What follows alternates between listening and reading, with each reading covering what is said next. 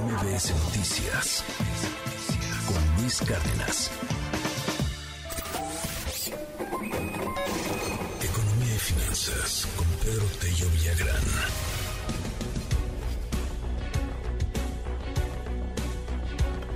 Las 7 de la mañana con 57 minutos, prácticamente ya son las 8 de la mañana. Gracias por tantos comentarios en nuestro WhatsApp 5571 131337.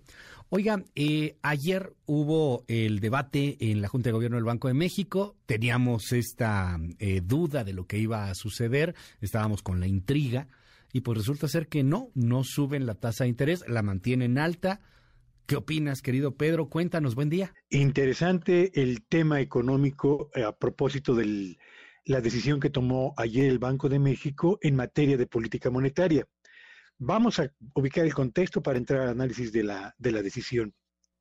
Después de 23 meses con 15 incrementos en la tasa de interés o en el precio del crédito, ayer el Banco de México determinó que dejar la tasa de interés en 11.25%, como estaba desde el último eh, incremento acordado, era ya el nivel terminal o el nivel óptimo para la política monetaria restrictiva que ha venido manteniendo desde junio del año 2021. Pero vale la pena señalar, como lo indicaba yo ayer mismo, que en la decisión que iba a tomar el Banco de México iban a importar tres cosas. Uno, ¿cuál sería la decisión de la Junta de Gobierno ya la sabemos, mantener sin cambio la tasa de interés.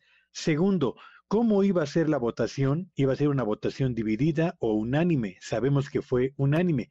Y tercero, ¿cuál iba a ser el tono o los comentarios que el Banco de México iba a deslizar a la opinión pública en torno al comportamiento de la inflación en los meses por venir y particularmente en lo que sería el mantenimiento de la tasa de interés en el nivel en el que se encontraba? Y es en este último aspecto, Luis, en el que vale la pena detenernos un poco. Banco de México ha dejado perfectamente claro dos cosas. Uno, ya no hay eh, razones para elevar aún más la tasa de interés. A la inflación más alta de los últimos 20 años le ha correspondido la medicina amarga más elevada de los últimos 20 años, las tasas de interés en su nivel máximo.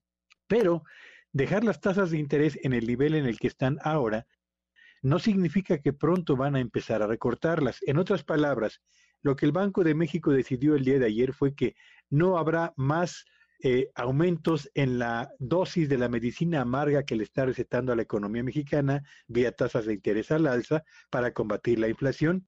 Y lo que el Banco de México señaló como una segunda precisión importante es que el ciclo de recortes o de descensos en las tasas de interés no va a empezar pronto y cito textualmente lo señalado por el Banco de México.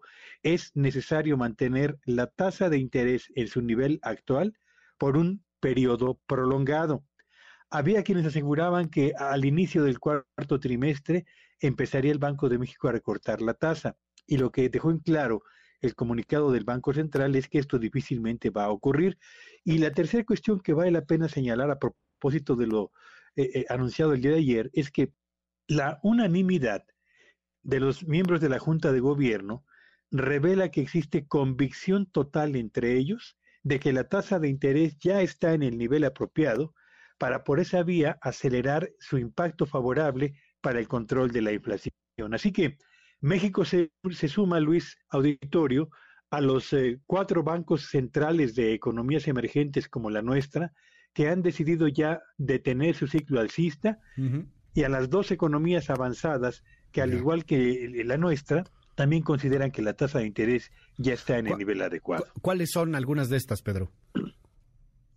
Son fundamentalmente las cuatro economías emergentes son Brasil, Chile, Perú y Rusia. Y las dos economías desarrolladas son Canadá y Suiza. Oye, ahora, algo que nos preguntan más allá de cuándo empezará a bajar la tasa de intereses, pues cuándo va a bajar el huevo, cuándo va a bajar un poquito la tortilla, cuándo esto va a reflejarse en el bolsillo del día a día.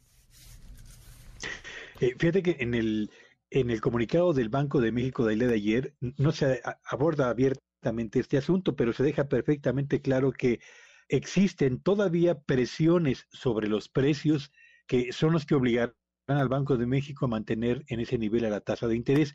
¿Dónde están las presiones más importantes? Por supuesto que en los alimentos, que son los que eh, concentran la mayor parte del gasto personal y del gasto familiar. ¿Va a bajar el precio del huevo? Lo dudo en el corto plazo. ¿Descenderá el precio de la tortilla? No veo cómo vaya a ocurrir eso.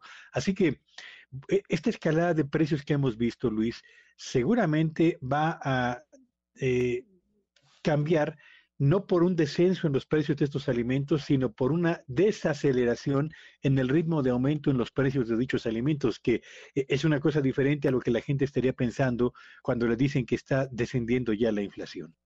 Gracias, Pedro. Te seguimos en tu red. Sígueme en Twitter en arroba Petello Villagrán y tengan un espléndido fin de semana. MBS Noticias con Luis Cárdenas.